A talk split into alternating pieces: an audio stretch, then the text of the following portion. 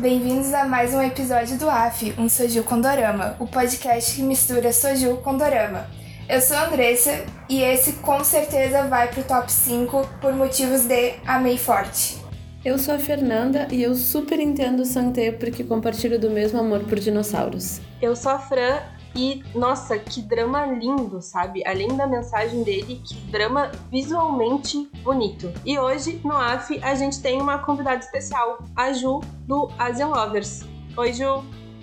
Olá meninas, tudo bom? Olá seguidores, é, eu sou Juliana, sou administradora do Asia Lovers e é um prazer estar aqui no podcast com as meninas hoje para falar do melhor drama de 2020, os outros que lutem. E hoje o drama escolhido além de ter atuações maravilhosas, possivelmente vai entrar para os clássicos. É Tudo Bem Não Ser Normal. É um drama que tem na Netflix, está disponível.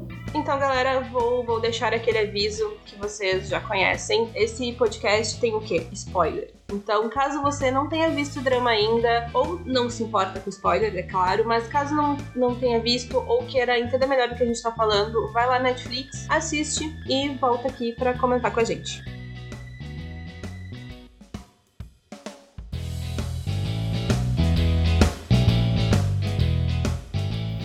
Só um, um pequeno disclaimer aqui.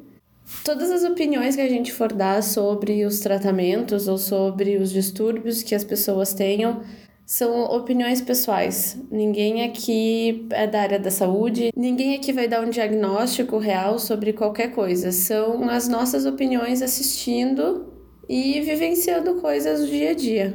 É, inclusive, quando. É, porque foi o gancho de que Fernanda falou, quando eu pensei em falar nisso no perfil, eu fiquei muito preocupada com isso, com a questão do, dos profissionais. Então, eu botei nos stories, perguntei se algum seguidor era psicólogo ou trabalhava na área, para me ajudar a falar sobre isso. Porque eu imagino também que o drama tenha sido muito rico para as pessoas da área, né? porque a cada episódio apresentou um distúrbio diferente, é, comportamentos a serem analisados, mesmo que não fechassem o diagnóstico, era interessante, né, o contexto. E aí várias seguidoras se dispuseram a ajudar, só que eu não tinha como conversar com todo mundo por causa da logística, então conversei com duas, que foi Suzana e Sâmia. Suzana é mãe de autista e psicóloga, e aí ela me ajudou em 80% do post que eu fiz sobre o personagem do Santé porque antes desse post eu via muita, muita gente chegando, não, porque o Santé é egoísta, não, porque. Enfim. E depois eu fiz outro, uma live com a psicóloga falando da protagonista, porque eu sabia que a protagonista era o que ia dar mais trabalho para dizer assim: é um dia, é, diagnóstico X, é diagnóstico Y, porque um profissional, eu, eu se fosse profissional, não iria querer fechar um diagnóstico só por umas cenas de, de de um seriado, né? Porque isso, esse trabalho é um trabalho árduo né? de terapia, de conversa, de perguntas certas no momento certo oportuno. E, e aí eu tive a ajuda dela para pelo menos assim analisar e dizer o que é que não poderia ser. Ela, ela conseguiu fazer isso na live. Foi assim muito muito bom. Então eu tive esse cuidado no perfil porque eu falei assim, eu não vou ficar me metendo a falar assunto técnico de outra área, até porque essa área é uma área muito séria que pode dar gatilho em qualquer outra pessoa, né, que esteja ouvindo e, e principalmente se isso for é, versar sobre coisas psicológicas, né, porque já é um assunto muito sensível de cada um. Sim, daqui a pouco a pessoa tá assistindo drama, tem, que nem a, a tua seguidora que é psicóloga e é mãe de um autista, tu tem um parente, um familiar que vive essa situação e tu se identifica com cada momento que essa pessoa passou e aí tu escuta alguém na internet falar uma besteira, sabe? Tipo, nossa, como ele é egoísta, como ele é, enfim, qualquer outra coisa. E tu sabe que a realidade não é essa, né? É um gatilho para quem tem um transtorno e para quem convive com quem tem um transtorno. Justamente. Na verdade, o meu sobrinho, ele tava assim, na dúvida do diagnóstico. E aí, quando você vê um familiar próximo na dúvida do diagnóstico, eu mesmo fui pro Google, eu fiquei 24 horas lá procurando coisas. E aí, assim, quando você estuda minimamente, você tem uma visão, a visão abre de uma forma absurda. É, eu acho que o autismo assim, ainda é muito pouco falado. As características, as, o que envolve E isso é muito importante para a questão de compreensão dos próprios autistas no dia a dia. Porque hoje, quando eu vejo um, que um autista e eu vejo que o comportamento dele, eu já sei mais respeitar. Porque antes eu poderia olhar e estar tá julgando ali, ah não, ali é um menino que está simplesmente mal educado ou teimando, enfim. Então eu acho que falar sobre isso, inclusive, foi uma das coisas que eu mais gostei no drama, para mim destaque total a questão de como o autismo foi tratado e o ator não vou nem começar aqui a falar porque acho que tem que ser um, um tópico específico para atuação dele, que foi assim simplesmente maravilhoso. Foi maravilhoso. Não, tudo que eu vi dele, ele é muito perfeito, assim, é uma dedicação tão 100% que inclusive tem uma, uma pulando um pouco, tem uma cena mais pro final que é uma imaginação uh, do irmão dele, que ele tá, se imagina no colégio e ele tem um irmão que não tem autismo. E aí me deu meio que um choque, assim, tipo, nossa, não, pera, é a mesma pessoa, sabe? Ele é muito bom. Muito, muito bom. Falando nisso, eu vi uma cena de bastidores. Tipo, ele errando as cenas. Aí ele tava no Santé e ele saía do Santé muito rápido sabe? A expressão mudava, a postura mudava, a voz mudava, era impressionante. Quando eu vi essas cenas dos bastidores, eu falei, minha nossa senhora. Porque você já tinha noção de que era assim, maravilhoso, né? Ele era maravilhoso, a atuação maravilhosa. Mas você vendo assim, ele mudando de forma brusca a, a atuação, eu fiquei apaixonada, apavorada e encantada. É, a gente até sentiu bastante diferença. A gente fez um, alguns episódios atrás sobre Camélia e ele fazia o Sr. No completamente outra pessoa, sabe? Então essa dualidade dele, assim, é, é muito incrível. Eu vi, eu fiquei. Eu fiz um post só sobre ele, sobre os, os dramas que ele já tinha feito, as obras. E eu fiquei apavorada que ele fez o vilão num filme de, do de Shang-Wook. Gente, ele tá irreconhecível. Eu falei assim, não é possível que seja a mesma pessoa. Quando eu vi a foto e depois eu fui ver, eu falei, nossa senhora, é ele mesmo. Os Irmãos Moon, para mim, foram um show à parte, sabe? Tanto a atuação deles, que, sério, o, o Santé não tem o que falar, perfeito, sem defeitos, nunca errou. E o Gantê, até uma coisa que muito me chamou atenção a todo momento no início, quando ele sorria, as pessoas olhavam para ele tipo, meu Deus, que coisa estranha. E no final, ele sorria e as pessoas, tu tá diferente, alguma coisa aconteceu. E eu, ele conseguiu me passar muito isso, sabe? Que as expressões dele, inclusive ele explica isso no drama, que ele faz de propósito, mas as expressões dele eram muito calculadas para proteger o irmão dele. Então a relação desses dois, e ainda mais a relação familiar deles com a mãe e tudo mais, eu achei assim incrível, porque como o Santé tem autismo, o irmão mais novo dele, o Gantê, cuidou dele desde sempre, desde os 12 anos, são os dois contra o mundo, e o Gantê tomou essa responsabilidade para ele, cuidar do irmão, sustentar e fazer tudo possível para dar uma vida melhor pro irmão dele. Eu acho que os dois irmãos foi uma das relações mais complexas do drama e também mais bonitas, né?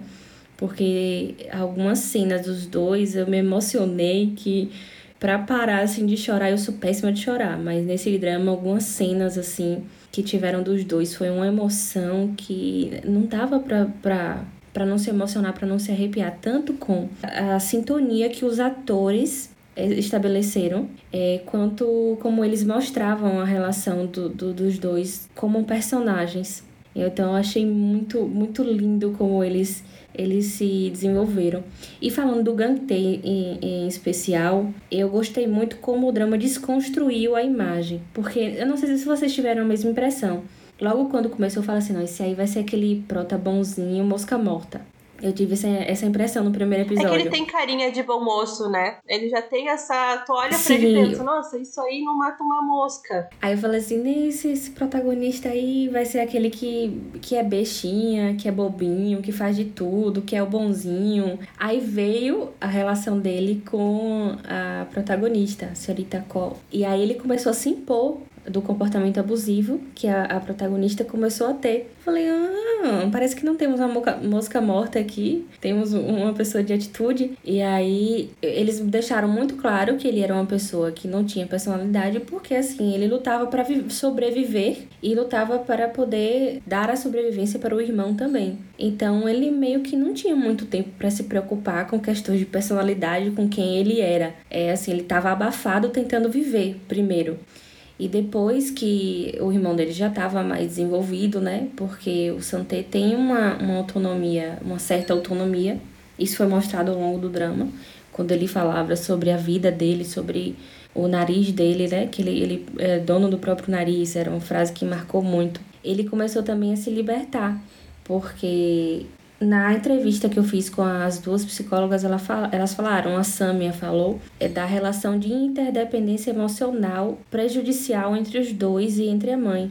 É que isso foi um, um ponto muito marcante. É, tanto o Gangte se sentia responsável pelo Santé e, e isso anulava a personalidade dele e a vida dele nessa responsabilidade. Então ele foi se descobrindo e também foi entendendo mais o lado da mãe, porque aí eu volto para a questão da desconstrução de todos os personagens.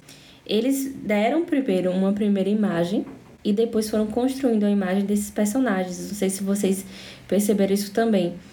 A mãe também. Eles primeiro colocaram a mãe como uma pessoa muito ruim, insensível, ou pelo menos é, eu senti isso. E depois foi desconstruindo aos poucos as frases que o Gangtei não tinha nascido, na verdade, por causa do Santei. É, que a mãe também amava o, o Gantei. Mostrou primeiro ele chorando, né, querendo carinho pra mãe, e depois mostrou que quando teve uma cena assim, é, ele dormiu, a mãe foi lá e abraçou com afeto. Ou seja, tava mostrando que as aparências realmente não. É, se você olhar para uma pessoa e querer julgá-la, você não vai conseguir a, a chegar na essência dela, porque são uma série de coisas, né? Coisas que você pode também não presenciar, como foi a mãe do, do Gangte. Ele tava dormindo, ele não viu, mas ele recebeu o carinho tira a questão de que ela poderia ter sido uma mãe mais amorosa com ele, não tira pelo menos coloca um contraponto de que as pessoas não são tão ruins assim ou não são tão boas assim. Eu acho que ele, o drama em si quis, quis tirar muito essa imagem de perfeição das pessoas, que ninguém vai ser perfeito. É, inclusive tem uma cena mais pra frente quando o Gantê tá com o melhor amigo dele, enfim, falando sobre a mãe dele, que chega a mãe da enfermeira e fala: "Nossa, para mim foi muito difícil criar uma filha sozinha. Então, quem dirá para tua mãe que teve que criar dois filhos, ainda mais um filho com autismo, sabe? Acho que por mais que ela não conseguiu lidar da melhor maneira possível com os sentimentos do filho mais novo dela, meu, ela tava fazendo o que ela podia para conseguir sobreviver. E aí volta a questão da sobrevivência. E a sobrevivência com um filho autista que hoje as mães de autistas já têm assim uma facilidade muito maior de diagnóstico, é, terapias, né, para poder desenvolver o, o comportamento do que antes tinha. Antes ainda era muito tabu, hoje você ouve e vê sobre o autismo com muito mais facilidade. Comparando um tempo atrás, é, historicamente falando, você não via muitas pessoas é, falando sobre o autismo e dando. Enfim, isso tudo eu quero dizer que deve ter sido muito mais difícil para ela no tempo é, lidar com isso. Não, e sem falar que a gente tá. A gente tá falando da Coreia, né? Que os problemas mentais até hoje são tabu. Sim, sim. E que uma pessoa que tenha problemas psicológicos tende a querer se esconder. A família tende a querer esconder, na verdade, porque isso é uma vergonha, é um demérito. Porque na Coreia eu percebo pelos dramas, pelo lendo por fora que as pessoas pensam muito na aparência, né, da das famílias, do status, etc. Então, aquele personagem do ator que eu gosto muito, mas que eu esqueci o nome agora, que o pai era deputado, que foi no drama, mostra muito isso, né? O pai era um político famoso, então queria esconder o filho. E ele se libertou a partir do momento que ele foi e apareceu ao público e falou que poderia, o que queria falar. Ele se libertou muito mais do, dos traumas que ele tinha e isso ajudou no próprio tratamento dele, tanto que ele aparece no último episódio muito melhor. Então, eles mostram no, em cada episódio é, como se fosse uma virada, a virada de chave de cada personagem. A virada de chave desse personagem do, filho do deputado foi no quando ele falou em público, né? Quando ele se mostrou e ele falou do que sentia é, e do que a família dele fazia. Aproveitando esse gancho, que uma coisa que eu gostei muito nesse dorama é que todos os distúrbios que as pessoas tinham eram pessoas muito comuns, com problemas que geraram esses distúrbios também coisas super comuns, e que eu acho que quis mostrar que não é um problema gigantesco, sabe? Tem tratamento, tem formas de lidar com aquilo que também não é super difícil. Tu vê aquela mãe que perdeu a filha, ela estava sempre agarrada naquele chale que a filha deu para ela. No momento que ela entendeu, sabe, conversaram com ela, ela caiu na real, ela conseguiu passar o chale adiante, ali foi o momento que ela voltou a ela, digamos assim, ela voltou a trabalhar, ela teve alta. Então são coisas muito comuns, não é mais um tabu, porque, enfim, meu TCC foi sobre iniciou como um hospital psiquiátrico, né? E aí, por motivos, eu fui reduzindo até um ponto específico. Mas eu acabei lendo muita coisa sobre. E tem um livro que é o Holocausto Brasileiro, acho que todo mundo já deve ter visto falar pelo menos, que era, era como uma, um hospital psiquiátrico. Só que na verdade todo mundo que estava lá dentro, ninguém tinha realmente um problema psicológico ou um distúrbio psicológico. A maioria eram pessoas que a família tinha vergonha e que jogava lá porque para manter a aparência de família perfeita, tá tudo bem, eu não tenho nenhum problema. Então essas pessoas eram, sabe, era, tinha pessoas que eram gays ou então uh, mãe solteira, eram coisas super comuns, mas tinha ainda essa visão de família perfeita que a gente não pode ter isso nesse núcleo. E iam para esse tipo de, de hospital. E na verdade não, é uma coisa super comum é muito uma conversa, assim como eles tiveram, principalmente o Gantê com a escritora, esse tipo de conversa resolveria muita coisa.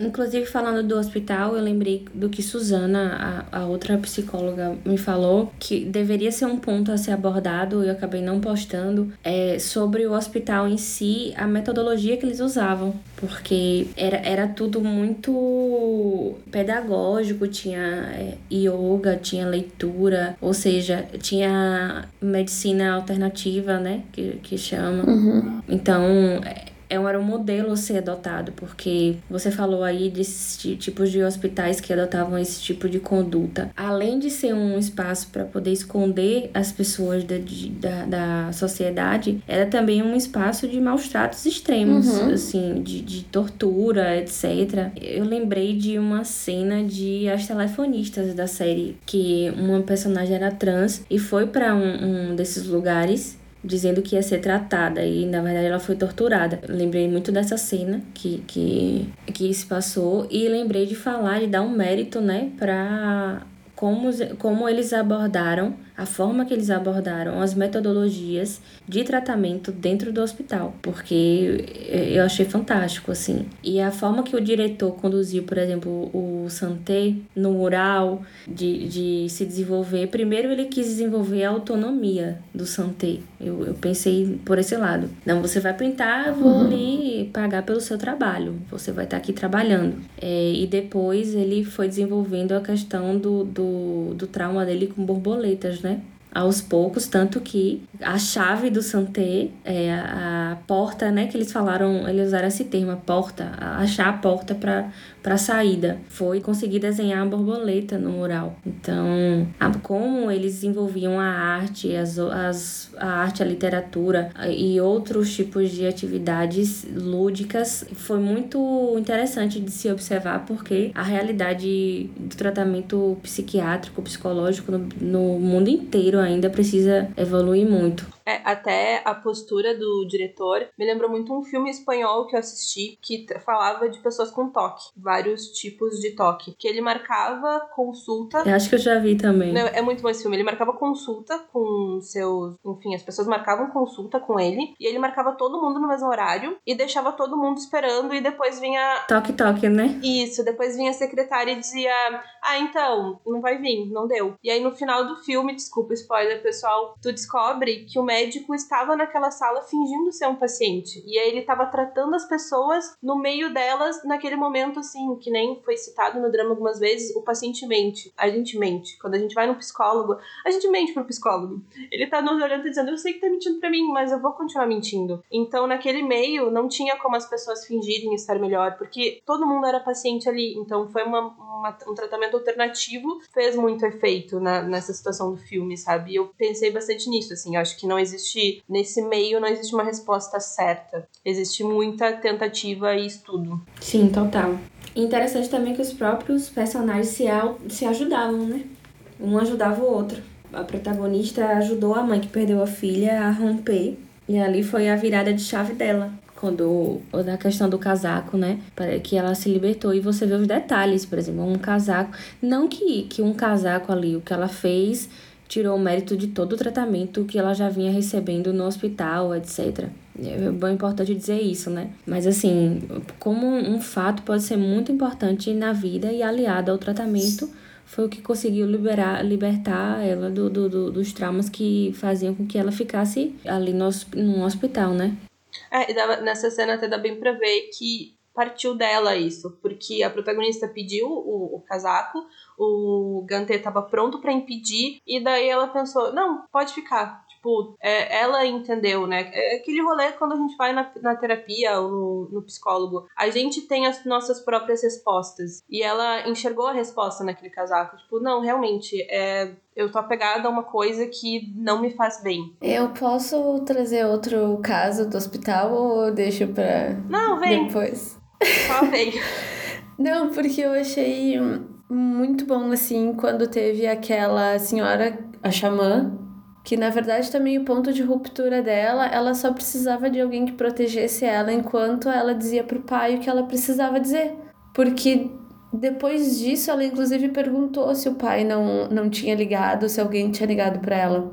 E antes isso era um medo que ela tinha lá dentro que sabe, se ele ligou, eu não quero nem saber. Então, essa, sabe, super simples, assim, ela precisava de alguém que protegesse ela. Ela como criança, né? Porque daí também múltiplas personalidades, ela desenvolveu uma personalidade para se proteger do pai e dos abusos da mãe. Inclusive, se alguém gosta desse assunto, né, múltiplas personalidades, temos um drama pra indicar chamado Kill Me, Heal Me. Pessoal, muitas personalidades, vale a pena. É, aproveitando o gancho que a, a, Fernanda falou, muita gente observando isso no, na resenha que eu fiz, nos comentários, que eu tinha, eu tenho comentários para posts para acompanhar os episódios semanais de Drama X. Os seguidores sempre comentavam é uma coisa interessante, que eles colocaram que sempre os traumas vinham da infância, a maioria, maioria absoluta. Era desenvolvido na infância e para ver a importância da, da infância na, no impacto do adulto, né? E aí veio essa questão, a senhorita, a protagonista, os, os dois protagonistas, teve essa xamã, né, que foi também na infância. Traumas na infância e traumas não trabalhados, porque como a família da, da xamã é, lidou com isso, só fez piorar, né? Vendeu a, a menina, etc. E como o tabu em assuntos psicológicos, psiquiátricos, é, podem levar a problemas muito maiores. Porque se ela tivesse recorrido a uma ajuda profissional, é, alguém habilitado para ajudar ela a passar pelo que ela estava passando, ela podia nem ter desenvolvido outros traumas decorrentes a isso, entendeu? É, e eu fiquei muito pensando sobre isso no falando dos personagens do drama mesmo. Muitos tinham traumas de infância que foram sendo trabalhados e buscados, mas os traumas de adulto, eu vi que o impacto era diferente, sabe? Parece que o de infância, tu consegue buscar uma fonte, tu consegue buscar. Claro, tô dando 100% a minha opinião, porque não sou psicóloga, né, pessoal? Mas eles sempre buscavam, tipo, mas de onde é que veio? E foi a mãe, foi o pai. Mas a gente pega aquele senhor que ficou com um pós-traumático por causa da guerra eu não vi darem uma solução para ele, sabe? Muitas pessoas não conseguem seguir adiante. E parece que a pessoa simplesmente quebrou. Uhum. Acho que não só de guerra, qualquer pessoa que passa por algum momento de, de violência extrema, né? Isso marca não só a guerra, mas qualquer outra, outro tipo de violência, né? Ai, posso contar uma história então? Porque assim, eu adoro essa coisa dos transtornos das personalidades e múltiplas personalidades. Porque eu acho que o cérebro da gente trabalha de uma forma impressionante. E escutando o podcast, lendo sobre, teve uma, uma senhora que ela sofreu um acidente. E o acidente foi tão traumático para ela que ela desenvolveu uma personalidade que não enxergava. Então, em algum momento, algumas coisas, ela tinha um gatilho que ela estava ótima e daqui a pouco ela perdia a visão totalmente. O cérebro dela desligava a chave da visão, sabe? Uhum. E tudo isso porque ela sofreu um acidente. Então, claro. O poder que a mente tem é o corpo. O poder né? que a mente tem. Tem um caso super conhecido que era um, um homem que ele tinha milhões de personalidades. Inclusive, parece que vai sair um filme com Leonardo DiCaprio sobre essa pessoa. Não vou me lembrar agora o nome dele. Mas ele tinha muitas personalidades. E aí, em uma universidade nos Estados Unidos, meninas estavam sendo estupradas e assaltadas. E aí, alguém ligou pra polícia para denunciar. O que, que se descobriu?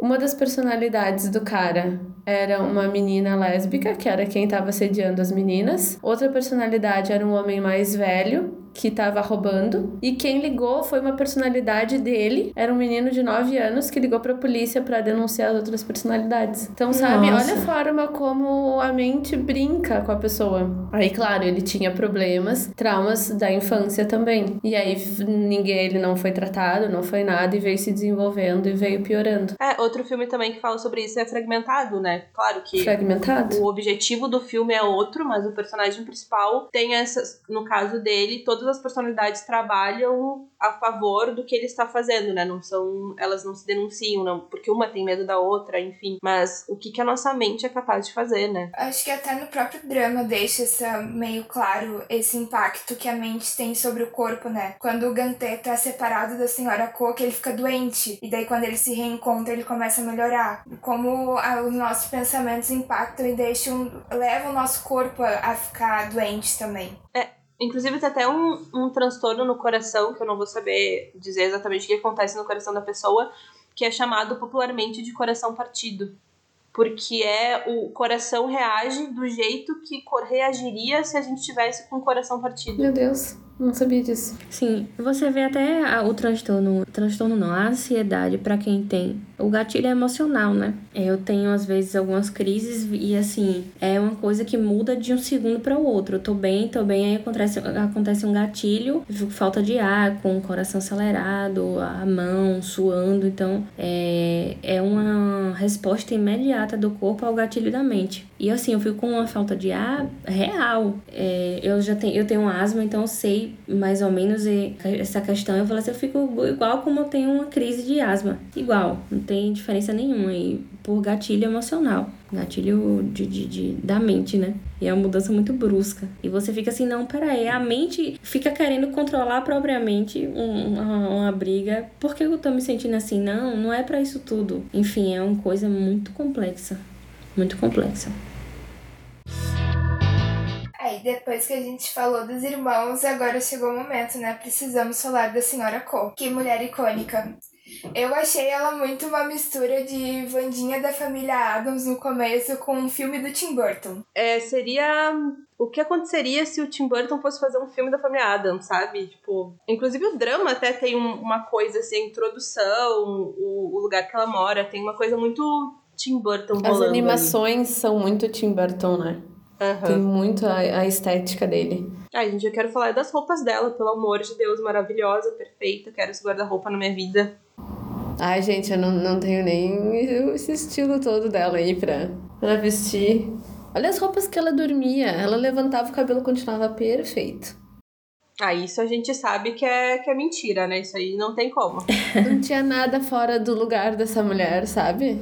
É, agora eu vou jogar uma polêmica sobre as roupas da, da senhorita Cole. Porque tava rolando na internet, assim, um questionamento porque todas as roupas é, meio que exa- exaltavam a magreza extrema. Se você for perceber, todas apertavam mais ainda a cintura, que não tinha necessidade nenhuma apertar mais aquela cintura. Ou então davam um jeito, todas não, mas pro final eles acho que mudaram um pouco essa questão. Mas muitas, muitas roupas exa- exaltavam a magreza extrema, botando cintos pra apertar, pra deixar mesmo muito em evidência que ela era muito magra e que aquilo ali era um- uma coisa boa esteticamente falando. Eu, eu fui até pesquisar se a atriz já já era magra ou se emagreceu pra, mais para o drama, ela sempre foi muito magrinha. Mas em relação às roupas mesmo, eh, lindíssimas, as- bem impetuosas, né? Marcantes as roupas dela. Refletia a personalidade dela, tanto quando ela tava meio na bad, ela ficava com as roupas em tons mais escuros e mais extravagantes de, de, um, de uma forma específica. E quando ela tava mais tranquila, que ela tava se desenvolvendo, o tom da roupa mudava para tons mais claros e roupas mais assim bonitas, marcantes, mas mais é, simples. No início ela tinha aquelas mangas bufantes e no final ela tinha já tava mais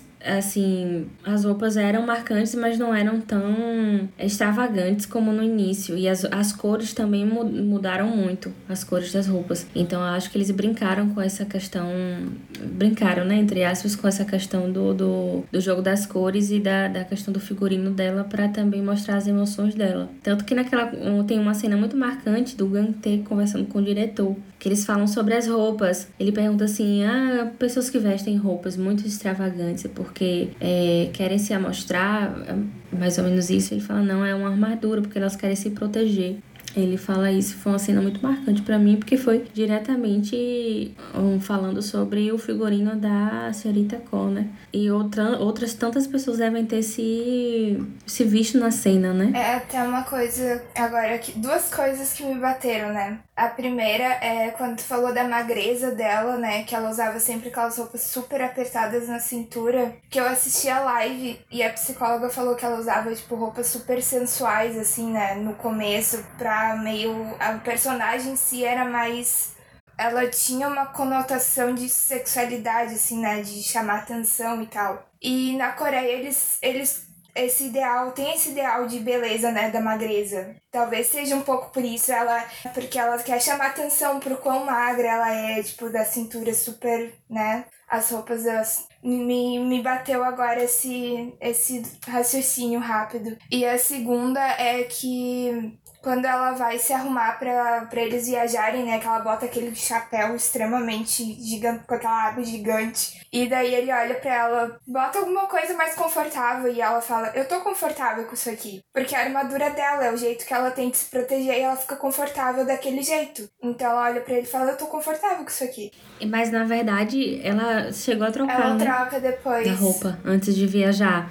E ela aí ficou realmente com. Porque ela estava se sentindo confortável de outra maneira, que era na relação com o Gantê. Então ela não precisou da armadura da roupa para se sentir confortável. E aí ela foi, trocou e foi uma viagem muito boa. É, é tão engraçado nesses né, pontos, porque eu, eu achei sensacional esse drama, porque não teve nada de propósito, ou, ou à toa. Não teve nenhuma cena solta que, que esteve ali para nada. Todas as cenas todas as mudanças de cenário, todas as mudanças de, de, de, de dos personagens tinham alguma coisa a ver para uma mensagem final. E você não vai percebendo isso, você vai percebendo isso depois. Assim, não, ó, oh, realmente. E agora que, que a Andressa falou é, dessa cena, eu vi que depois eu tive esse estalo que depois ela mudou porque estava se sentindo confortável de outra maneira. É, confortável em relação, na relação de, dela com o Gantê. E eu achei isso incrível, porque esses detalhes que me encantam no, nesse drama. E foram muitos, muitos detalhes, assim, que possivelmente a gente nem percebeu. Esse, esse drama, eu até cheguei a notar numa dos, dos meus rabiscos, né? O como esse drama é difícil de captar as nuances emocionais, né? De o que, que o personagem tá sentindo, o que, que ele tá tentando te passar, diferente de outros doramas que tu assiste e tem, tu tem que prestar atenção na história, né? Porque a história em si é cheio de nuances e daí se tu te perde, tu não, não entende o que aconteceu no final. Mas esse é muito mais The King. É, ele é muito mais focado. A história em si é bem corrida, tu consegue entender ela de uma maneira bem linear. Mas as nuances emocionais, tu, às vezes tu te perde, ou tu tem que parar um tempo, refletir para conseguir captar o que ele tá, o que, que tá tentando passar ali na, de mensagem. Eu até brinco que eu sou muito CSI, porque normalmente nos dramas acontece um crime, alguma coisa, eu sou sempre a primeira a descobrir o que tá acontecendo. Nesse, eu fui real a última, assim, tipo, eu só fiquei sabendo, spoiler grande, pessoal, que a, a enfermeira-chefe era a mãe dela, quando me mostrou que ela era a mãe dela, sabe? Eu não tinha pegado nada, tipo, nada, sabe? Porque os é uns detalhes diferentes, assim. É uns detalhes que a pessoa que é de humanas, não é pra pessoa de exatas. Aquela, né? Tô brincadeira. tô brincando, tô brincando. Nem de humanas, viu, amada? Nem de humanas. Porque, deixa eu te falar, eu só peguei isso por causa do, dos posts que eu falei, dos fóruns que eu colocava semanalmente. E aí sempre tem uma seguidora que vem com uma teoria lá do fim do mundo e que na verdade dá certo no final. E aí eu ficava lendo os comentários assim: não, não é possível. Foi possível. Foi possível. É, eu peguei por isso, porque eu tava lendo comentários e alguém veio com essa teoria. Aí eu comecei a prestar mais atenção. Mas se não, Bom, eu sempre sou a última a descobrir, né? Então também não. não teria nada diferente. Eu achei bem construído a enfermeira ser a mãe. Assim, por um lado. Por outro, todo mundo ficou meio assim, pô, essa mulher mudou tanto que nem a filha é, reconheceu. Eu também demorei a, a, me acostumar com essa ideia da mãe estar tá viva e estar tá ali no meio do contato, do convívio diário, porque eu falei assim, nossa, uma pessoa vai mudar tanto ao ponto da própria filha, do próprio marido não reconhecerem. Eu, eu pensei, assim, muito sobre isso. Só que depois o drama é, mostra uma mensagem tão maior do que esses detalhes que depois eu falei assim: não, eu comecei a passar pano, sabe aquele pano bem passado? Eu falei: não, reconhece não, com certeza. Ela fez plástica, mudou completamente. Tá, o, o, o roteirista está certíssimo, nunca errou em colocar a mulher ali. É, porque eu acho que é, é, realmente foi uma coisa. O, o, o enredo em si foi uma coisa muito maior. Inclusive, é, eu achei muito interessante, porque acompanhando os dramas, quando tem uma cena de beijo, a internet passa uma semana só falando disso. Uhum. Na cena do beijo. Quando acontece. Porque a gente sabe que é. é não é comum, né? Nos, nos nossos doramas. A gente tem uma cena de beijo, então fica, né? Por muitos e muitos, muito tempo comentando sobre essa cena de beijo. E eu achei interessantíssimo que logo depois da cena do beijo esperado, não foi a mesma coisa que os outros comentou assim: nossa, que cena, ponto. Aí já passou para outra cena que foi muito delicada, que foi do de, de outros personagens. O foco não foi o beijo, mesmo tendo sido um, uma cena de beijo muito boa. Que a química dos dois, né, gente? Pelo amor, Nossa. De, pelo amor de Deus. Não, eu até comentei isso. Só de com falar as sai faísca. Eu comentei isso com as gurias. Meu, olha esses beijos, gente. Sabe aquela questão de encostar a cara assim e ficar lá que nem um peixe morto? Não aconteceu, isso aí não teve. Foram os beijos, foram umas cenas de beijo muito boas. Obrigada, muito Netflix. Boas. Porque sempre os dramas da Netflix têm uns beijos assim, ó, super. Cada vez que eles se encontravam, ficava só o tiozinho recepcionista do motel lá no começo, né? Tipo, meu Deus do céu. Gente, o que, que está acontecendo? Sim, eu, eu só tenho seis anos, como eu vim parar aqui? Mas eu achei muito interessante porque foi tão complexo que até o beijo saiu assim como não foi o protagonista do episódio. E isso é muito raro em Dorama, você ver a força que teve, né? A, a intensidade que teve o enredo do drama. Eu achei fantástico, fantástico, fantástico. É que nem você falou no início, né? Eu acho que esse drama, ele entrou pros clássicos. Entrou. Eu, eu falei isso na minha resenha. Ele entrou pros clássicos com certeza absoluta. Eu vi várias pessoas dizendo que passou Goblin. Não, eu acho que passou. Eu acho que não, não vai ser o tipo... Porque uma coisa que a gente comenta aqui, principalmente quando tá escolhendo qual dorama a gente vai falar depois, a gente entra naquela questão dos clássicos que são muito incorretos agora sabe? Aquele drama que ai, todo mundo tem que assistir, mas na verdade é horrível. Tu tem, sabe, é abusivo, é, é um bullying horrível. E esse não, esse entra. Beijos, Boys Over Flowers. É, beijos. Mas a gente pega um drama que entra pros clássicos maravilhoso, entendeu? Ele não, não vai ter um politicamente incorreto daqui a um tempo, porque o foco dele é totalmente outro. Claro, tem um romance, mas Sim. o foco é muito maior. A construção dos personagens e da trama é muito maior. Então ele vai perdurar como clássico por muito tempo. Não, e sem falar que por mais que tivesse ali um relacionamento abusivo, o drama deixou muito claro que ele sabia que era um relacionamento abusivo e que não era certo. Eu acho que essa é a parte mais importante, sabe? Justamente. Porque muito drama que a gente vê, for parar para analisar, tu pensa, velho, que relacionamento errado pessoas estão fazendo. Playful Kiss tá aí pra mostrar que, meu Deus do céu. É verdade. E as pessoas, é, é eu coloquei um post no, no feed sobre o drama novo do Chang-wook, sobre a questão do racismo. E aí veio muita gente apoiando, né, falando sobre isso, mas veio muita gente, ah, se falar do racismo, tem que falar de todos os outros problemas, de todos os outros doramas para poder falar do racismo. Como se você não pudesse falar sobre um tema sem ter abordado os outros. Uhum sabe? É, e aí davam exemplos que não, não cabem. Porque, por exemplo, uma coisa é a, a, o dorama, como a Fran falou, é abordar de forma crítica e outra coisa é romantizar. Abordar de forma crítica é necessário. É necessário que tenha é ali para as pessoas né? verem isso. Justamente, justamente. Só que esse relacionamento abusivo do drama, que eu comecei a falar assim, poxa, ela é completamente abusiva com ele. Eu falando, né? Eu vou até fazer um post sobre isso. Só que, no, ao meio tempo, eles deixaram tão claro que era abusivo e transformaram a relação dos dois, que os dois começaram a, a se respeitar, né? É, tanto que ela parou de assediar sexualmente ele, não falava mais coisas de conotação sexual é, de forma agressiva, né? Mas no final, tanto que às vezes que rolou o beijo, que rolou pegação, ele que chegou nela, não foi ela que agarrou ele e forçou ele a alguma coisa. Eu, eu achei isso muito responsável de se fazer. De início mostrar que foi abusivo, não romantizar. Agora sim, o problema tá da gente não conversar sobre esses temas, principalmente eu vejo isso no mundo dos doramas que as pessoas querem maquiar muitas coisas e colocando que é cultura, que. Gente, cultura não, não tem como maquiar um, um, um preconceito, um crime, um. seja lá o que for. Não é tudo que vai ser ter que ser romantizado em nome da cultura de um lugar. É, e eu acho que falta muito ainda falar sobre isso. Porque a gente, a gente percebeu que era abusivo, mas eu tenho certeza que muitas pessoas acharam que não que não era.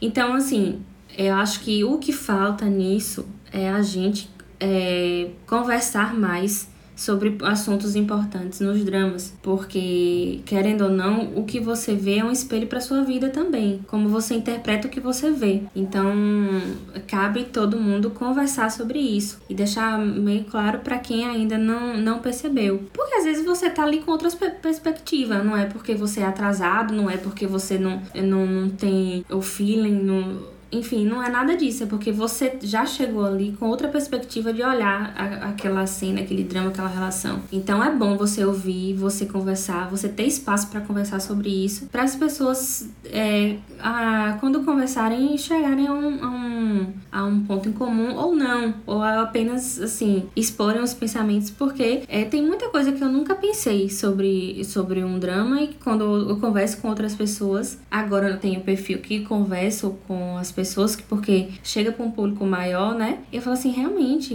eu não tinha tido essa percepção até agora. Mas isso eu não tinha tido porque eu não tinha um ponto de vista diferente. Então acho que a gente tem necessidade de falar sobre esses temas. Tanto que no meu, perfil eu sempre abro espaço para falar sobre assuntos desagradáveis que nem todo mundo quer conversar, entendeu? Eu boto muito meme, boto muito piada, boto muito isso aqui, mas eu acho que a gente tem que ter um espaço para poder falar sobre isso, principalmente no, no mundo dos doramas, que muita coisa é romantizada e que muita coisa pode ser prejudicial, principalmente para é, o público muito jovem, porque tem um público muito, muito, muito jovem. Eu fiz uma, uma enquete no meu perfil que há muita gente de 12 a 17 anos. Muita. Então, assim, são pessoas que estão começando a se relacionar, né? Então, não pode pegar e usar aquilo como um padrão romantizado para a vida. E acontece, porque ah, você tá ali, às vezes você não tem nem com quem conversar, para lhe expor outro tipo de coisa e vê ali na, na TV e acha que é o máximo, que é sensacional.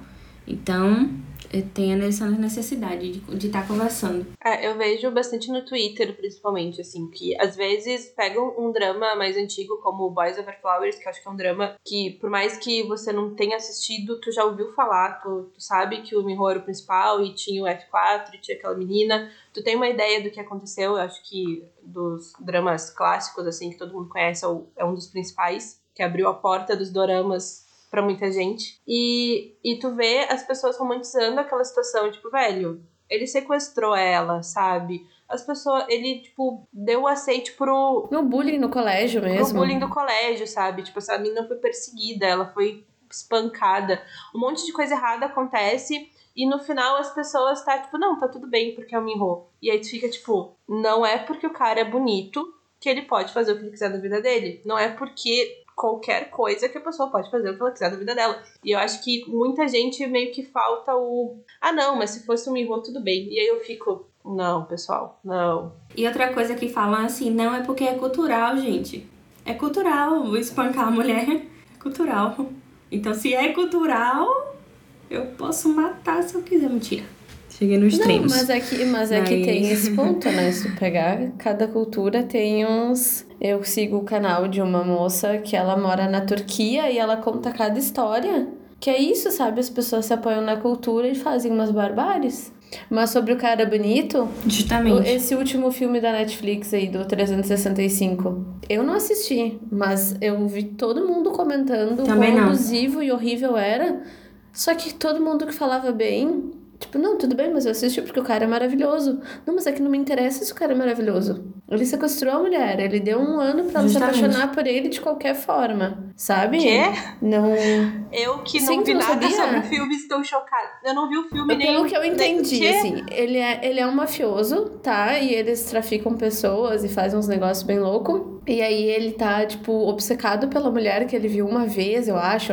Alguma coisa assim, tá? Eu não assisti. E aí ele sequestra ela e ele dá 365 dias pra ela se apaixonar por ele. Porém, é tipo uns 50 tons de cinza, sabe? Ele pegando todo mundo que ele queria, a mulher desenvolvendo uma síndrome de Estocolmo. Aí parece que teve algum momento lá, eu vi uma crítica de um cara no YouTube. Tipo, parece que tem um momento que ela, ela foge, mas aí, tipo, sabe? Nada faz sentido nesse filme.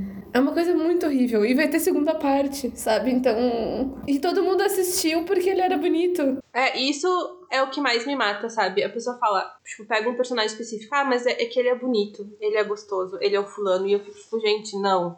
Tipo, Não, é errado. Não interessa a aparência da pessoa, não interessa quem é, não interessa que é teu melhor amigo de infância. É errado, é errado. Não romantizem esse tipo de coisa. E eu tô tentando também é, colocar mais posts que parem com a obje- objetificação dos homens asiáticos. Eu tô focando muito nisso, porque também não é legal. Da mesma forma que não é legal postar expondo mulheres, não é legal postar expondo homens como se fossem objetos, né? Então eu tô, eu tô tendo essa preocupação no perfil pra não, não ficar perpetuando, né, esse tipo de coisa. Então, eu acho que é uma construção devagar, mas eu tô sempre evitando. Eu, claro que falo, né? Eu surto com os opas lindos e com os homens maravilhosos, lógico. Mas assim, eu não eu tento não colocar uma conotação sexual, sabe? Tipo, ah, é muito gostoso, muito não sei o que. Eu tento não, não fazer assim. Eu, eu falo, lógico, porque são lindos e maravilhosos, sim. É, mas eu tô tentando ter mais cuidado com as palavras que eu uso. Pra não ser também agressivo com quem tá sendo exposto, né? Com os atores. Tanto que eu falo da- das atrizes também. E aí eu tento falar linda, maravilhosa também, da mesma forma. Sim, até eu lembro que eu vi um vídeo um tempo atrás de um menino ah, oriental, não vou saber te dizer exatamente que lugar da Ásia que ele era, mas ele tava no shopping com os amigos e juntou um monte de meninas de seus 12, 13 anos querendo tirar foto dele e tal. E daí o menino tá sentado lá, tipo, o que que está acontecendo? E um monte de menino em volta dele porque se criou essa cultura do, do opa e não sei o que mais. Tipo, gente, vamos dar uma segurada. Isso é muito agressivo. Imagine você tá num lugar, você não é nem famoso, porque se fosse, fosse uma figura pública, você poderia dizer que são fãs, né? Que, que curtem o trabalho da pessoa, mas uma pessoa tá ali, normal, no shopping, chega esse tipo, esse nível de, de, de assédio, nossa. Eu fico, eu fico me imaginando, né, gente? Eu, eu andando no shopping, chegando vários homens com, com a câmera em cima de mim pra tirar foto minha.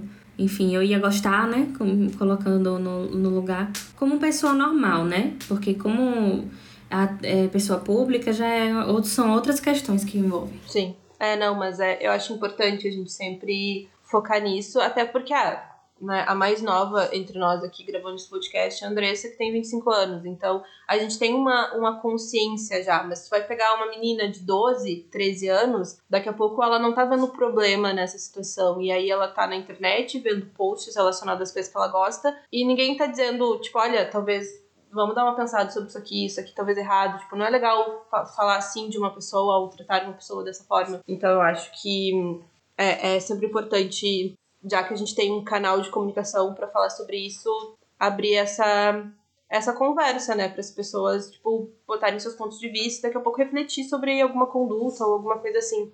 Sim, porque eu acho também que são dois pontos. Um é a romantização dos, dos homens em geral asiáticos e outro é a objetificação. São extremos opostos. Um romantiza demais tudo que homens fazem por serem asiáticos, porque tem a imagem do drama, né? Do opa lindo e maravilhoso, e outras já objetificam a pessoa que tá ali pra ser um objeto sexual. Enfim, é, é complexo, não é mesmo? É complicado.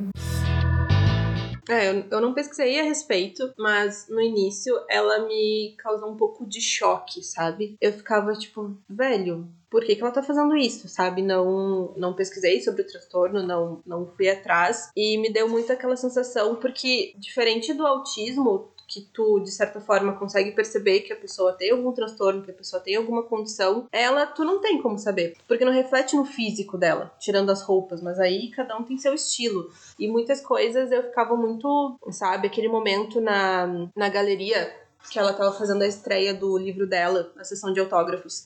Que ela ficou lá, me, me intrometo ou não me intrometo, né? Que quando o Santé viu um menininho vestido de dinossauro, aí foi atrás do menininho e deu toda aquela situação, o pai do menininho estranhou, porque enfim, é um homem querendo encostar no filho dele, e aí ele agrediu o Santé, que teve uma crise, e aí veio o Gantê, só tentou proteger o irmão e não falou nada, e ela ficou naquela situação. Eu, só que a, expressão dela não era de sensibilizada. Ela só tava lá, me meto ou não me meto, intrometo ou não intrometo. Ah, vou lá. E quando ela chegou lá, foi. Não foi uma maneira tipo, dá licença, o rapaz aqui tem um problema, por favor. Não, ela simplesmente tratou do jeito dela, puxou o cabelo de um, xingou outro. E aí aquilo me deu um pouco de. Por que, que essa pessoa é assim? Sabe? Antes de saber de qualquer transtorno que ela podia ter. Porque me, me causou um pouco de choque, assim. É, pesquisando aqui, essa cena ela ela fala muito sobre esse transtorno que ela tem, sabe? Que na verdade diz que a característica é um padrão generalizado de descaso com as consequências e os direitos dos outros.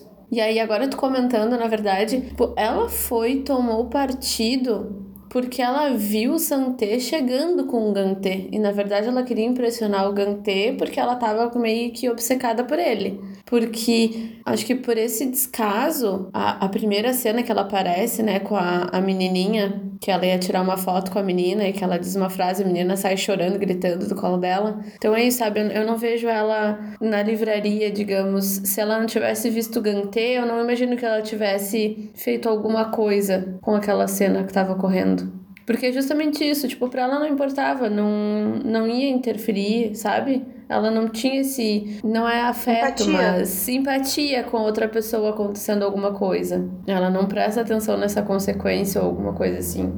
Ela jogou uma pessoa de uma escada, né, gente? Assim. E em algum momento o, o senhor da editora comentou que ela tem o, o, o transtorno, e daí eu pensei, tá, ela também é um personagem que tem alguma coisa, então talvez explique essa conduta e essa extravagância toda dela.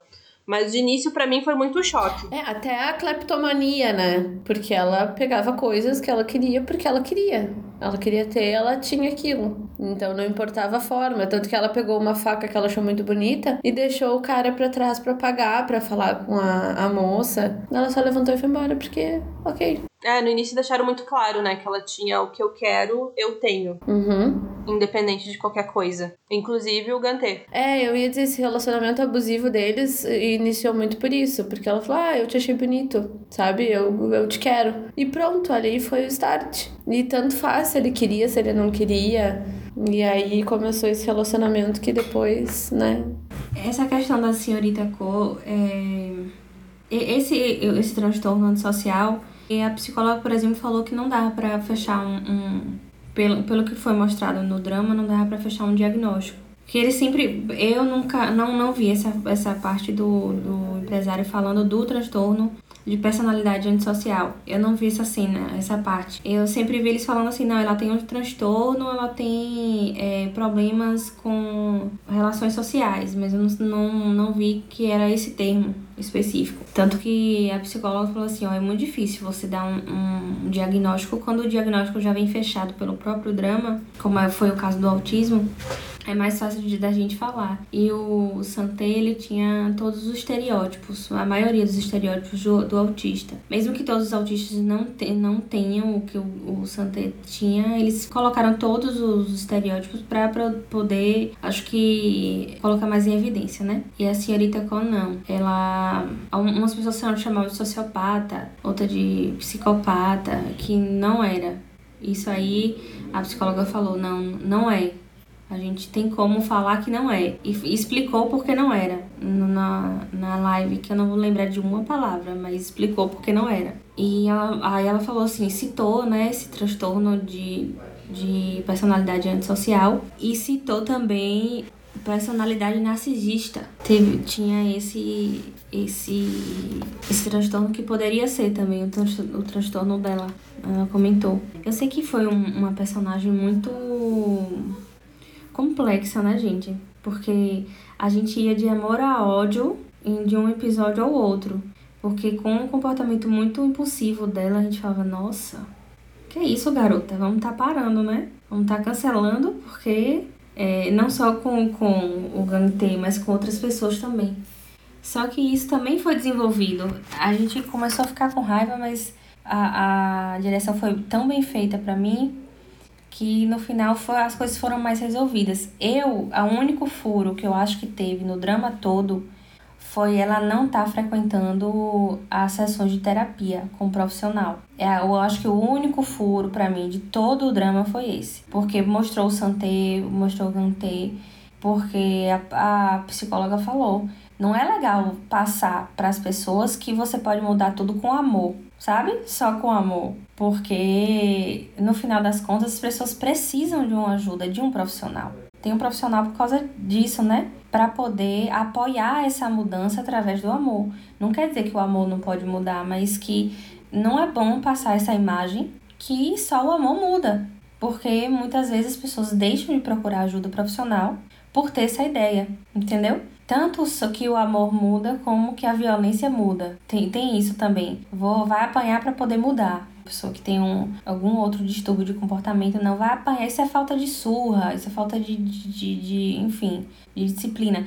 Então passa muito essa imagem. Não, a gente pode resolver por aqui mesmo. Mas se a gente tem um profissional que é habilitado para isso, entendeu? E ela era uma das personagens que mais precisava de terapia no dorama inteiro. Então, eu acho que para mim o único furo de, foi não ter mostrado, pelo menos no final, no episódio final, ela, ela indo pra terapia, tipo, os três, cada um em um horário, não sei, indo pra terapia, para um profissional fazer esse tipo de cuidado. Para mim foi o único furo. Porque a gente vai falar ainda sobre a mãe, né? O desfecho, a morte, a questão de como apareceu, não apareceu. Para mim isso não foi furo. Então o único furo que teve para mim foi a questão da, da terapia quando hum, eu comecei a ver o drama, tava bem no começo, tava nesse choque inicial. Eu levei alguns spoilers pelo Instagram do África, acabo vendo o feed. E eu fiquei muito pensando, meu, essa menina vai se relacionar com esse menino e ela tem todos esses problemas. E aí ela vai colocar tudo nas costas dele. Aí assistindo o drama e até o momento que não tinha tratamento nenhum e ela continuava a mesma pessoa, porque depois que ela começou a ter decisões que mostravam que ela tava, entre aspas, melhorando, eu fiquei tipo, gente, ela tá botando toda a felicidade dela, vamos colocar assim, nas costas de uma pessoa. Isso é tão problemático quanto. Então, tipo, uma pessoa não resolve nossos problemas, é a gente que tem que resolver os nossos problemas. E isso foi uma coisa que me, incomodou, sabe? Que eu cheguei no final, beleza, ela começou um tratamento lá no final, mas nisso ela já tinha depositado muita coisa nele, sabe? E aí isso foi uma parte que eu fiquei meio, tá, mas e aí? Se ele resolve amanhã que realmente esse relacionamento não vai estar tá dando, estou me retirando. Como fica, sabe? Ela quebra no meio de novo e, e volta desde o início, isso foi uma parte que para mim ficou. Que nem a Anjo falou, foi caiu, tipo, resolveu com amor. Sabe quando o amor acabar, o problema voltou e aí Justamente. tudo de novo? Uh, é, 500 dias com a Summer, tipo, é uma vibe meio assim. Justamente. E, e aí volta também a questão da dependência emocional, que a gente já falou aqui que vários é, personagens tinham uma dependência emocional um com o outro. E aí a ausência dessa, dessa terapia, dessa ajuda profissional, é, pode ser que no, pra, no final, né, a gente não vai saber se eles vão se separar, se vão viver felizes para sempre. Como num conto de fadas é, bom, com happy end. Se ela não vai voltar, como você falou. E se ela tivesse uma ajuda profissional, ela poderia manter, né, sustentar essa, essa melhora que ela, que ela teve a longo prazo. E outro personagem que não exploraram, mas eu fiquei com esse sentimento também, foi o melhor amigo dele, o melhor amigo do Gantê. Ele tinha enfim, ele se via Outro como... que tinha dependência emocional. Muita. Uhum. Ele tinha uma... Um... Carência. É, uma carência, alguma coisa. Ele tava sempre querendo saber se. Perguntava pra ele: tu gosta mais de mim ou do teu irmão? Gente, sabe? Essa pergunta era recorrente. De todos os personagens. Você gosta né? mais de mim ou de não sei quem? Sabe? Era recorrente. É, mostrou muito um sentimento de carência mesmo, como você falou, carência. É, e esse melhor amigo é, foi para mim, sei lá, o que menos exploraram, assim, menos foram atrás dessa situação. Foi. Porque é, contaram rapidamente que uh, o Sante e o Gante foram adotados pelos pais dele, de uma certa forma, e eles cresceram como irmãos, apesar de não se tratarem como irmãos. Pelo menos não no início. E aí ele tinha essa dependência e ele largava tudo pra ir junto com eles. Tipo, ele não construiu uma vida dele. Ele sempre atrás do Gantê e do irmão dele. A vida dele era em função do Gantê. É, e ele nem gostava de frango. e ele nem gostava de frango. Ainda bem que terminou com a pizzaria. Amém. Não, falando naquela pizzaria, gente, quero uma pizza que tu abre assim, uma fatia de cada sabor. Quero. Brasil, não perca tempo os personagens é, também tiveram uma, uma evolução boa, os personagens por fora. E a mãe da enfermeira, gente, melhor personagem de todas. Juntava ela e o diretor, é, fazia a cena perfeita. Não, e ela é a melhor mãe dos doramas. É. Todo a dorama ela é uma mãe e ela é uma mãe incrível. Quando ela, sempre que ela falava, era com muita sabedoria. E não era uma sabedoria, tipo, demagoga, não. Era uma sabedoria do dia a dia. Sabedoria sabe? de mãe. Aplicando a realidade ali. É. Real. Fala, Andressa. Não, quando elas largavam aquelas aqueles drops de sabedoria, assim, nos personagens, ela me lembrava a, a, a avó árvore da Pocahontas, sabe? Tava sempre ali pra uma sabedoria para ser colocada. É, acho que o único conselho dela que não foi bom foi o pra filha, dizendo: Olha só, levam fora, mas insiste. Insiste nesse homem. Eu acho que foi o único conselho ruim que ela, que ela deu no drama. Não, eu não achei não. Eu não achei não. Tipo assim, é, se uma pessoa quer, não que chegue com agressividade, mas tem que lutar pelo que quer mesmo. Mas porque quando ela viu que ele realmente não queria, ele, ela falou pra desistir para partir para outra. Tipo assim, foi um primeiro conselho, tipo, se você quer, porque ela achou que ele também poderia querer. Por exemplo, tipo, tá travado, sabe? Até por todo o contexto de vida. Mas quando ela viu que ele realmente não tava na dela e que é, era apaixonado pela outra, aí ela já, já deu conselho para ela recuar. Eu, eu acho que eu, eu senti meio assim, você tem que buscar correr atrás do que você quer, não seja sonsa, não seja apática. Entendi mais ou menos isso. Porque era uma, uma, uma característica da personagem, que ela era muito apática, né? Muito sem, sem energia. Então acho que foi para dar um empurrãozinho, assim. Né? É, até. Eu senti dessa inclusive, forma. quando ela levou um fora e ela continua assim: Olha, eu vou continuar gostando de você, não me peça para não. Fiquei amiga, tu já tem um não. Não vai atrás da humilhação, sabe? Guarda a humilhação para um outro momento da tua vida. Eu pensei, eu vou ter problema com essa menina, vou ficar nervosa com ela o drama inteiro, mas que bom que mesmo ela sendo um personagem super secundário, eles conseguiram evoluir ela também. Ela não ficou sendo aquela second lead que ficava correndo atrás e, e que a gente pega um ranço no final do drama. Tipo, não, no final ela tava incrível. Justamente. Por, foi isso que eu falei logo no início do podcast sobre a evolução dos personagens, que eu achei assim fantástico. Eles mostraram uma coisa e depois, ao longo do tempo, evoluía. A gente via que não era bem assim. O empresário, inclusive, para mim, teve uma evolução muito boa. Porque primeiro mostrou ele como um mercenário, né? Eu achei. Eu, era mais como um mercenário do que como uma pessoa que ia estar tá ali por ela. E depois não. Depois mostrou que ele era. Ele se importava realmente. Era um, um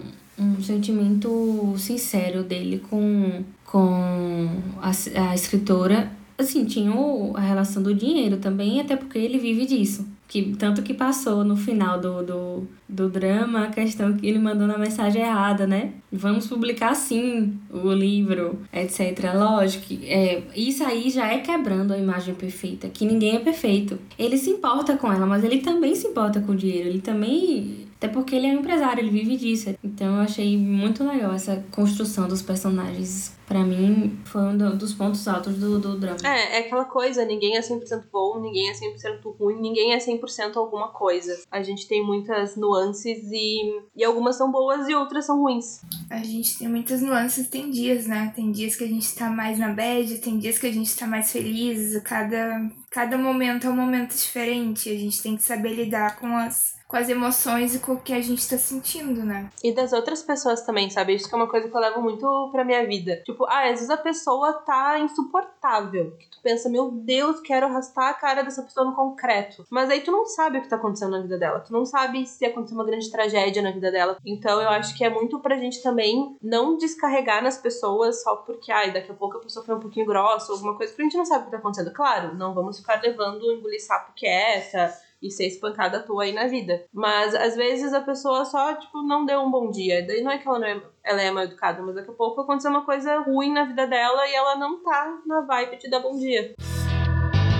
E uma coisa no, no drama desde o início, assim, que eu acho que, pelo menos para mim, foi muito instigante para querer saber o que aconteceu, porque muitas histórias foram sendo reveladas durante o, o drama, mas essa em específico acho que foi a que mais me prendeu, que é a história da família da protagonista. Porque a gente tem, logo no início, a gente sabe que o pai dela tá internado numa clínica e que ela não se importa. Ele tem que fazer uma cirurgia e ela não se importa. Até que, ok, por outros motivos ela assina lá o documento, vai visitar o, a clínica e ele tenta matar ela. Ele simplesmente, de um estado quase vegetativo, ele começa a estrangular ela, dizendo que ela tem que morrer, que ela é um monstro. E aí eu fiquei muito instigada para querer saber qual é a história, qual é o passado dela. A gente sabia que alguma coisa muito errada tinha acontecido, mas o que foi que aconteceu? E aí é revelado que a mãe dela tinha assassinado alguém. E a gente fica sabendo que depois ela assassinou é a mãe do Santé e do Ganté, porque ela trabalhava na casa e, enfim, queria ajudar a menina de alguma forma. E o pai dela ficou sabendo disso, né? Ele escutou na rádio e associou, não sei se foi na rádio ou na TV, mas associou que a pessoa que tinha sido assassinada tinha sido a funcionária dele. Ele vai questionar a mãe dela e ela confessa que foi ela que matou de uma maneira muito sem sentimentos. Ela simplesmente, tipo assim, ah, pois é, ela tava me atrapalhando, matei. E aí ele vai lá e mata a esposa, joga ela da escada, depois joga ela num lago. A filha presenciou tudo e aí ele tenta matar a filha também, porque tem medo que a filha se torne o que a esposa dele era. E no fim, ele tá nessa clínica porque ele tem um tumor no cérebro e tá afetando a mente dele. Então, então, ele não é um narrador confiável. Então, tudo que ele fala, pelo menos para mim, eu ficava muito com o pé atrás, sabe? Porque como ele tem esse tumor que afeta a memória dele, afeta. Tanto é que muitas vezes foi questionado: será que ele estava tentando matar a filha mesmo? Ou era uma, uma pessoa que ele enxergou no lugar da filha? Então, para mim, era muito duvidoso tudo que acontecia. Aí, quando veio esse flashback contando todo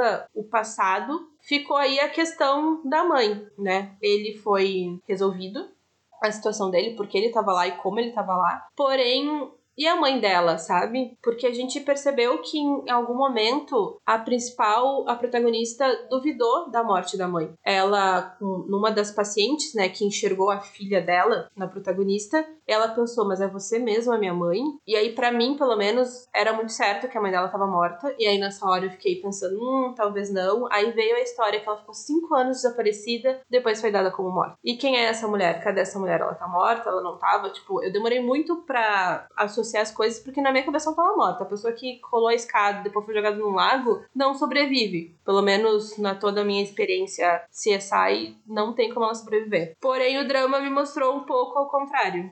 Bom, essa questão aí foi, acho que a mais que criou confusão, né? No, no final do drama. A questão porque não mostrou que como foi que ela sobreviveu, que só mostrou aquela outra cena, né? E não mostrou, inclusive, se realmente a filha viu isso. Ele acha que a filha viu, mas não mostrou é, ela realmente vendo. É, e pela minha experiência também de 16 temporadas de Grey's Anatomy, de Neuro, a gente sabe que o tumor muda a realidade de, de muitas coisas, né? Então, é, a gente não sabe até quando o, aquela cena realmente aconteceu porque foi contado na visão dele. E ele tem um comprometimento da, da do, dos pensamentos por causa do tumor. Pode ter acontecido milhares de coisas, inclusive eu abri um post falando assim: o que é que você acha que realmente aconteceu? Porque pode ter acontecido milhares de coisas, entendeu? Pode ser que ela teve um, um, um tombo realmente na cabeça, mas não, não morreu, que ele colocou ela no, no, no porão ou na bolsa, ela acordou, saiu, colocou outra um objeto no, na bolsa e jogou, ele jogou no rio pensando que era outra coisa. É, ou alguém viu a cena e ajudou ela a, a poder sair dali. Pode ter acontecido milhares de coisas. E algumas pessoas estavam dizendo que isso é furo, que seria um furo não ter mostrado o que aconteceu com a mãe. Eu não acho. Eu acho que eles quiseram fazer o paralelo da mãe com a personagem dela mesma no livro, O Assassinato da Bruxa do Oeste. Porque assim como a mãe, a, o pergaminho nunca foi publicado. E assim como a história da mãe, não foi falado também como foi que ela se recuperou né, daquela situação. Então eles quiseram fazer um pergaminho. Assim como os, os leitores da personagem, da mãe dela, que também era escritora, nunca vão saber o que foi que aconteceu com a bruxa do Oeste, porque não foi publicado o pergaminho do assassinato da bruxa do Oeste. Assim também os telespectadores não vão saber o que foi que aconteceu com a personagem dela no drama, que foi que levou, como foi essa essa questão. Eu achei assim genial, genial mesmo, porque pode ser uma brecha para uma série derivada só contando essa questão do, da, da, infância, né? Porque foi muito complexa. A gente viu que tinha muitas cenas que davam para ser desenvolvidas depois e tanto para deixar esse burburinho realmente. E aí, o que é que aconteceu? O que é que aconteceu? Porque, querendo ou não, mesmo a gente não sabendo, gera uma comoção, né? Gera o que falar. Ou seja, tá todo mundo falando sobre isso. Mesmo falando mal, falando bem, estão falando falando que é um furo ou falando que não é um furo, ou teorizando sobre isso, estão falando. Então, foi uma coisa que marcou muito a série. Então, para mim não foi furo, para mim isso foi bem pensado, de caso muito pensado. É, não sei, acho que a Netflix vai analisar isso se, se realmente dá para poder fazer uma série derivada, se é economicamente viável fazer. É, assim, no meu conceito de leiga, acho que sim, porque ele entrou no top 10 global várias vezes em vários países, é, inclusive ficou acho que em oitavo lugar aqui em primeiro lugar em vários outros países, vários outros países da Ásia. É, então pode ser aí uma ideia para poder fazer uma série derivada ou uma segunda temporada. Eu não acredito que seja segunda temporada. Acho, acho que vai ser uma série, se vier a ter, uma série derivada mesmo, contando sua história. Ou então fica aí na, no, no, no nosso subconsciente. Até porque, como Fran falou, não sei até onde ali é verdade. Por causa do. do porque, primeiro, era uma visão dele e, e a visão dele não pode ser. não é confiável porque é, ele pode ter contado ali, narrado a situação que, e não foi bem assim que aconteceu. Então, é, abriu, assim, inúmeras brechas. Para mim, não mudou nada o, o final do, do, do drama, porque o conceito era muito maior do drama, do enredo.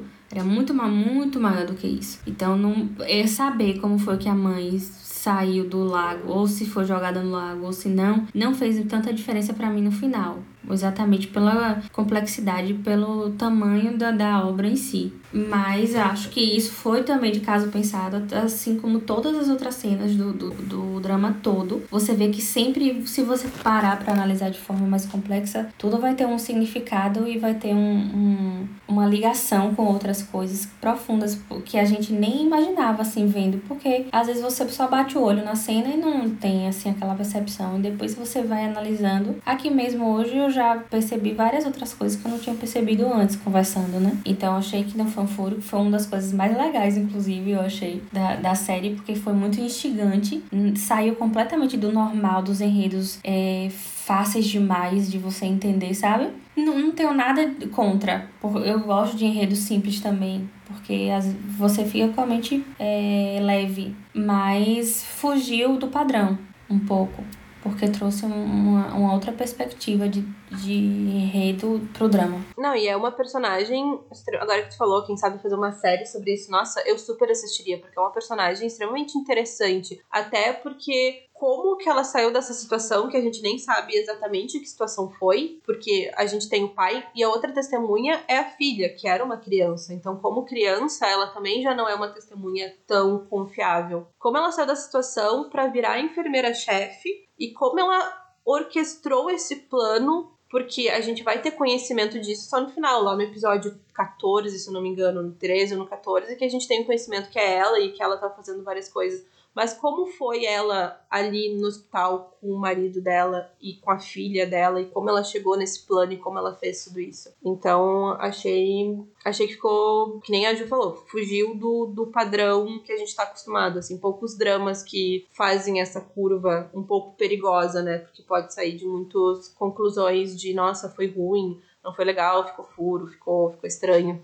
Aí, como você falou, é, eles não falaram muita coisa, muita coisa do, do, do passado delas. Tipo, um, um drama que foi tão bom, foi tão bem dirigido, ia deixar isso passar porque sem intenção, eu duvido muito. Eu acho que foi completamente com intenção. É, não mostrar algum, algumas coisas pelo, pela característica das outras cenas do drama todo, sabe? Porque eles sempre foram muito cuidadosos com a ligação de uma cena e outra. É, nessa questão não, você vê o que você falou. Não mostrou muita coisa, não mostrou como foi, como era realmente a, a relação dos três em casa, não mostrou muito isso. Mostrou cenas, postava uma aqui, outra ali, uma aqui, outra ali. Não mostrou como ela se recuperou, não mostrou como ela foi parar no hospital, não mostrou isso tudo. Mostrou algumas coisas, mas não mostrou tudo. E eu acho que não foi. Ah, furei aqui porque eu não tive capacidade de pensar que eu tinha que, que falar sobre isso. Eu acho que, que não mostrou pensando já em, em outras questões. É, fora que se fosse relatar tudo o que aconteceu, né, daria um mais 16 episódios, tranquilo, porque ela passou 20 anos escondida lá naquele hospital. A gente vê que ela matou a mãe do Gantê simplesmente porque ela incomodou, então nos leva a pensar que outras pessoas não, ela não pode ter cometido, feito o mesmo ato, né, só por incomodar ela. E depois a gente tem um flash do o personagem lá que lá do início, né, do primeiro episódio, que tentou matar a filha e se matar junto, que ela ajuda também, né? Ela leva a faca e bota debaixo do travesseiro, porque ele meio que tentou agredir a filha dela. Então, quantas outras pessoas ela não pode ter tentado, né, prejudicar ou fazer alguma coisa simplesmente porque incomodou a filha em algum momento ou alguma coisa do tipo, né? É um personagem muito complexa. E até por... e não falou também qual tipo de distúrbio ela tem, né? Parece uma sociopatia, assim, bem de leigo, de quem não sabe nada, mas parece ser, porque ela não, não, não demonstra. Ela demonstra a fixação na filha, mas os outros todos ela não demonstra nada. O marido ali era um objeto, né? Tava ali, pô, ok. É, inclusive tem a Flor do Mal, que, que eu, a gente vai acompanhar, fala sobre sociopata. Eu vou acompanhar lá no perfil. Parece ser interessante. É, fiquei interessada também. Eu vi o enredo e fiquei. Achei interessante. Um sociopata, mas ele casou e ele teve filhos, e ele tem, aparentemente, pelo que eu vi, ele é atencioso com a família dele e ele consegue demonstrar sentimentos. Mas quanto sociopata, psicopata a gente não tem na história, né? Que tinha família, era casado e era uma pessoa super feliz. Eu acho que faltou, na verdade, uma coisa falar. Foi sobre as histórias que da, da senhorita Co. Eu acho que eu achei muito legal as histórias que ela escrevia, que a personagem escrevia no drama, porque no final, meu Deus, a última eu achei sensacional, que foi eu contando a história deles, porque foi totalmente fora da caixa. E assim, e apresentou de forma perfeita cada um. E de forma perfeita e de forma não óbvia porque mostrou de forma diferente a personalidade de cada um, o desenvolvimento de cada um, mas adaptado ao à realidade do conto de fadas mesmo. Eu achei lindo demais, muito sensível, muito sensível. Cada palavra ali, cada desenho foi nossa.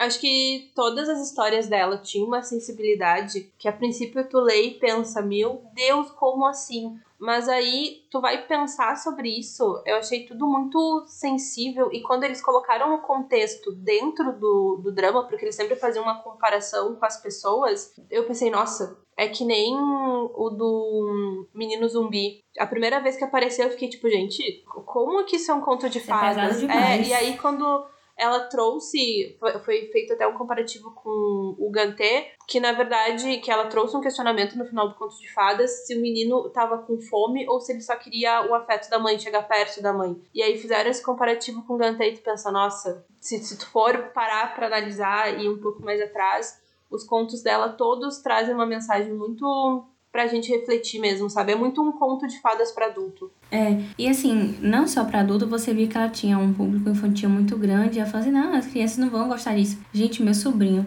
ele tem 4 anos, vai fazer 5 agora em setembro.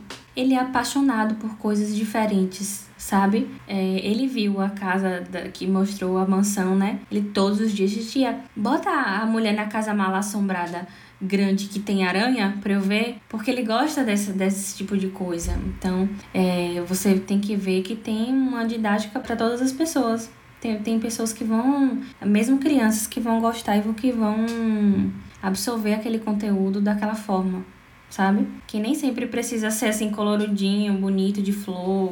Então, pode também chegar a outras pessoas da, da forma que como estava sendo feito. É, o nosso grande exemplo é Pixar, né? Todos os desenhos, todas as animações, é o, o público é infantil, mas como adulto, a gente assistindo, a mensagem que a gente pega às vezes é bem diferente do que a criança pegou, mas ainda assim é uma mensagem que a gente pensa, nossa, tipo, divertidamente, sabe? Talvez para uma criança não passasse uma mensagem tão forte, mas eu assisti e fiquei, gente. Então acho que cada um pega de acordo com as suas vivências o, o que dá para aproveitar. Isso mostra bastante Justamente. na aula dela, né? Na primeira aula, que ela traz uma outra versão dos contos de fadas. Cada um ali cita um, tipo, ah, tá, e esse aqui então não é sobre isso. Ela, não, não tem nada a ver sabe? Não é. Tem uma conotação totalmente diferente. Depende mesmo de como tu enxerga. E eu até anotei uma frase que eu gostei muito que ela falou, que é: Contos de fadas não são alucinógeno que nos dão esperanças, é um estimulante que nos mostra a realidade. Então, tipo, tem é muito essas duas, esses dois lados, né? Depende da interpretação. Claro, a gente conta para as crianças uma história muito bonita do príncipe encantado, mas volta a pegar a Bela e a Fera sabe? Pega depois de adulto uma menina de 15 anos que foi presa, que desenvolve um amor por uma pessoa, sabe, fora e ele se transforma num príncipe no final. E que foi vendida, né, pelo pai. Foi vendida pelo isso. pai. É uma história, tipo, horrível, sabe? Horrível, gente. É horrível. É, para você, mas a Disney também já está se reinventando, né? Empresas todas já estão se adaptando a um tempo que você tem que ter um, um senso mais apurado. E para finalizar, já que a gente está falando de contos de fadas, histórias infantis, esse drama foi recheado delas. Qual delas chamou mais a atenção de vocês?